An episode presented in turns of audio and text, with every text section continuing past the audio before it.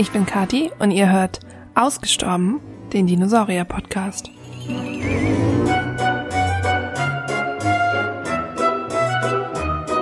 Dieser Podcast ist für alle Dino-Interessierten und vielleicht auch etwas Dino-Verrückten, so wie mich. Ich bin keine Paläontologin, ich habe das also nicht studiert, interessiere mich aber seit ich denken kann für Dinosaurier. In diesem Podcast möchte ich euch Themen aus der Paläontologie einfach und hoffentlich unterhaltsam vorstellen, ohne dass man dafür ein Lateinstudium abgeschlossen haben muss. Wenn ihr Fragen, Anregungen oder Themenvorschläge habt, abonniert einfach meinen Instagram-Kanal zum Podcast und schreibt mir eine Nachricht.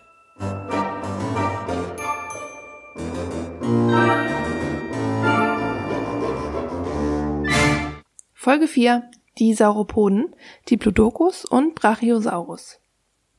Die Naturwissenschaft und vor allem die Paläontologie braucht in den kommenden Jahren viel interessierten Nachwuchs.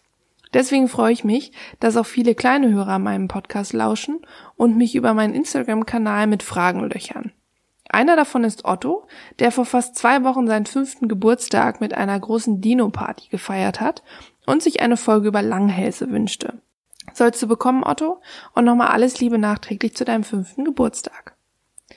Langhälse ist natürlich nicht ganz der richtige Begriff für die Dinosaurier, die Otto meint, sondern Sauropoden. Dinosaurier teilen sich in zwei Ordnungen auf. Die Vogelbeckensaurier und die Echsenbeckensaurier. Der lateinische Begriff für Vogelbeckensaurier ist Ornithoscelida, für Echsenbeckensaurier Saurischia. Diese beiden Ordnungen teilen sich jeweils in zwei weitere Ordnungen auf. Die Ornithoscelida, also die Vogelbeckensaurier, teilen sich in die Ornithischia und die Theropoda auf. Die Saurischia, also die Echsenbeckensaurier, teilen sich in die Herrerasauridae und in die Sauropodomorpha auf. Das ist ziemlich kompliziert, deswegen bleiben wir bei Vogelbeckensaurier und Echsenbeckensaurier. Wir haben in Folge 2 gelernt, was Theropoda waren. Sauropoden sind ganz einfach gesagt das Gegenteil eines fleischfressenden, zweibeinig lebenden Theropoden, nämlich vierbeinige, riesige Pflanzenfresser mit langem Hals und verhältnismäßig kleinem Kopf. Verglichen mit einem T-Rex mit kurzem Hals und riesigem Kopf bilden Theropoda und Sauropoden das ideale Gegenstück zueinander. Sauropoden sind eine der artenreichsten Gruppen unter den Dinosauriern. Das längste Dinoskelett kommt von einem Diplodocus. Auch wenn andere Arten wie zum Beispiel der Seismosaurus oder der Supersaurus mit großer Sicherheit länger wurden, wurde von denen bislang leider kein vollständiges Skelett gefunden. Einen Diplodocus kennt ihr vielleicht, wenn ihr schon mal im Natural History Museum in London gewesen seid, wo lange Dippy, der Diplodocus, in der Eingangshalle stand. Ähm, ich glaube, derzeit ist er auf Tour. Ich glaube, er ist gerade in Schottland. Ähm, er war aber auch mal am Berliner Hauptbahnhof. Oder zumindest eine Abbildung von ihm.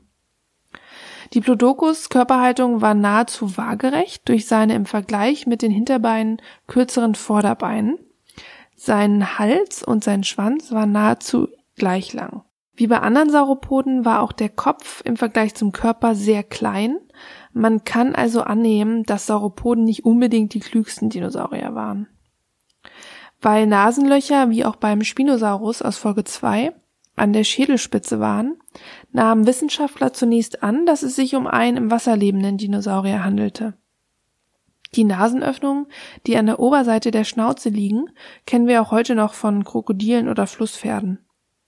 Der lange Hals sollte in dieser Theorie quasi als Schnorchel dienen, als ob Dinos ein U-Boot waren.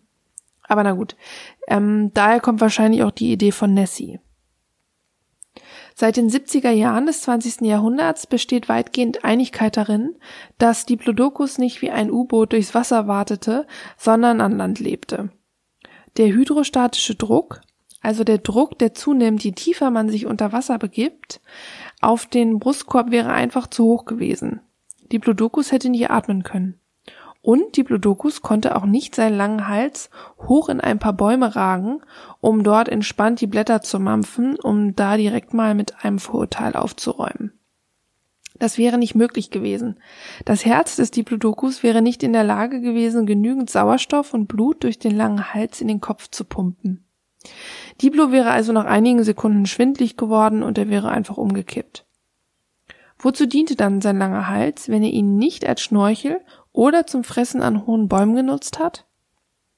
Naja, vielleicht einfach zur Paarung. Das ist gar nicht so unwahrscheinlich. Und wer weiß, vielleicht standen die Plodocus-Weibchen ja auf lange Hälse und lange Schwänze. Ja, wenn Evolution so schön auch beim Menschen geklappt hätte, nicht wahr? Ein weiterer ziemlich bekannter Sauropode ist der Brachiosaurus. Und wie immer muss ich hier einen kurzen Schwenk auf den ersten Jurassic Park machen. Denn was war das bitte für ein Moment, als die Wissenschaftler das erste Mal echte Dinosaurier sahen? Eine Herde Brachiosaurier, die gemütlich durch das Tal spazierten und an dem kleinen See tranken. Mann, Mann, Mann. Der Brachiosaurus lebte übrigens genau wie der Diplodocus in der Oberjura und unterscheidet sich auf den ersten Blick nicht so sehr von seinem Artgenossen. Man muss schon genauer hinsehen, um Unterschiede festzustellen. Der Brachiosaurus hat eine Knochenbrücke zwischen den Nasenlöchern, die wie ein Höcker aussieht. Ein bisschen erinnert der Schädel an einen Helmkasuar aus Folge 1. Die Vorderbeine des Brachiosaurus waren länger als die Hinterbeine. Brachiosaurus bedeutet Armechse, was auf jeden Fall auf diese langen Vorderbeine anspielt. Weil der Brachiosaurus genauso wie der Diplodocus so unglaublich riesig und schwer war, nahm man an, dass auch Brachiosaurus, wie der Diplodocus, im Wasser gelebt haben muss. Wir alle kennen ja das Phänomen, dass wir uns viel leichter fühlen im Wasser und ein solches Gewicht wie das des Brachiosaurus, immerhin bis zu 44 Tonnen, also schwerer als ein Buckelwal, konnte unmöglich an Land getragen werden. Diese These vertraten noch bis in die 1950er Jahre einige Paläontologen, auch wenn Wissenschaftler wie Elmer Riggs schon im frühen 20. Jahrhundert in Sauropoden ausschließlich Landbewohner sahen. Das Atemsystem der Sauropoden war ähnlich wie das von Vögeln. Vögel brauchen zum Fliegen sehr viel Sauerstoff. Ihre Atmung und ihre Atemorgane unterscheiden sich daher stark von Säugetieren, also auch von uns. Ihre Lunge ist unbeweglich. Beim Ein- und Ausatmen kann sie sich also nicht ausdehnen und zusammenziehen. Beim Einatmen strömt die Luft in sogenannte Luftsäcke. Die Luft strömt in den ersten Luftsack, der sich tief im Körper befindet. Beim Ausatmen entweicht die Luft nicht nach außen, sondern zunächst in die Lunge. Bei der nächsten Einatmung strömt die Luft aus der Lunge in den zweiten Luftsack. Bei der darauf folgenden Ausatmung verlässt die Luft den Körper. Durch dieses System ist die Sauerstoffaufnahme wesentlich besser als bei uns Säugetieren. Mark Hallett und Matthew Weddell rekonstruierten 2016 erstmals das gesamte Luftsacksystems eines Sauropoden am Beispiel eines Brachiosaurus. Bei der Rekonstruktion der beiden befindet sich ein großer Bauchluftsack zwischen dem Becken und der äußeren Lungenseite. Wie bei Vögeln unterstützen mehrere kleine Beutel den Pumpvorgang von der Unterseite der Brust aus. Aber wie ihr euch schon denken könnt, wir haben ja immerhin schon die Folge 4, ist das mit dem Brachiosaurus nicht ganz so einfach, wie man denkt. Denn das, was die Paläontologen, die Filmemacher und alle anderen immer für einen Brachiosaurus gehalten haben, ist eigentlich gar kein Brachiosaurus, sondern ein Giraffititan. Von dem habt ihr bestimmt noch nicht so viel gehört. Vielleicht habt ihr aber schon mal einen gesehen, denn die berühmteste Skelettrekonstruktion des Giraffititans wurde 2012 zum Fossil des Jahres in Berlin ausgezeichnet. Aber hier mal von Anfang an die verwirrende Geschichte um den Brachiosaurus und den Giraffititan. Um 1900 fand Elmer Riggs, von dem wir vorhin schon kurz gehört haben, riesige Knochen des Brachiosaurus altithorax in den USA. 1914 suchte der deutsche Paläontologe Werner Janensch in Tansania nach Dinosaurierknochen und fand ähnliche, aber wesentlich besser erhaltene Knochen. Er ordnete diese Knochen der Schwestergattung Brachiosaurus brancai zu.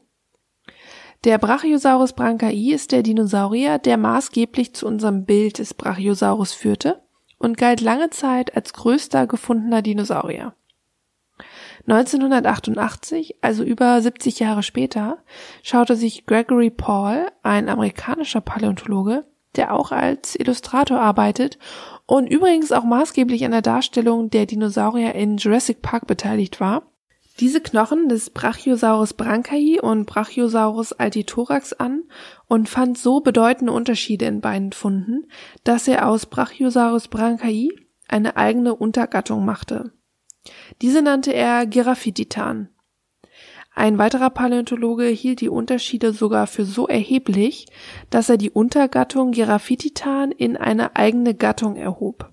2009 bestätigte diese Annahme Michael Taylor, nachdem er mit neuesten wissenschaftlichen Methoden 26 deutliche Unterschiede zwischen den beiden Funden feststellen konnte, was auf jeden Fall genug ist, um aus Brachiosaurus brancai Giraffititan als neue Gattung zu machen. Der Brachiosaurus, der also unser aller Bild vom Brachiosaurus prägte, ist eigentlich ein Giraffititan. Was unterscheidet die beiden? Zunächst einmal war der echte Brachiosaurus tatsächlich größer als der Giraffititan und hatte wohl einen muskulöseren Körper. Trotz dessen konnte sich weder der Brachiosaurus noch Giraffititan auf die Hinterbeine stellen, um noch höher gelegene Nahrungsquellen zu erreichen. Diplodocus hat ja nicht mal seinen Kopf ganz hoch gekriegt. Dass Brachiosaurus oder Giraffititan hier einen auf steigendes Pferd machen, ist ziemlich unwahrscheinlich. 400 Kilo pflanzliche Nahrung braucht so ein Brachiosaurus und Giraffititan, da nehmen die sich nicht viel, am Tag wohlgemerkt, und sie wurden, wie schon erwähnt, bis zu 44 Tonnen schwer. Wenn ihr also auch groß und stark werden wollt, solltet ihr euch nicht von Tieren, sondern von Pflanzen ernähren. So ein Tyrannosaurus Rex ernährt sich von Fleisch und brachte es gerade mal auf 5,6 Tonnen. Und weil ich vorhin schon wieder den Vergleich zwischen Dinosauriern und Vögeln gezogen habe, wird es in der nächsten Folge um die Tatsache gehen, dass Dinosaurier gar nicht ausgestorben sind, sondern auch heute noch über unsere Köpfe fliegen und auf den Balkon kacken. Ich freue mich schon. Schaltet wieder ein und wenn ihr Fragen habt, schreibt mir einfach eine Direct Message auf meinem Instagram-Kanal. Ich freue mich über jedes Abo und ich freue mich natürlich, wenn ihr in 14 Tagen wieder reinhört. Bis bald!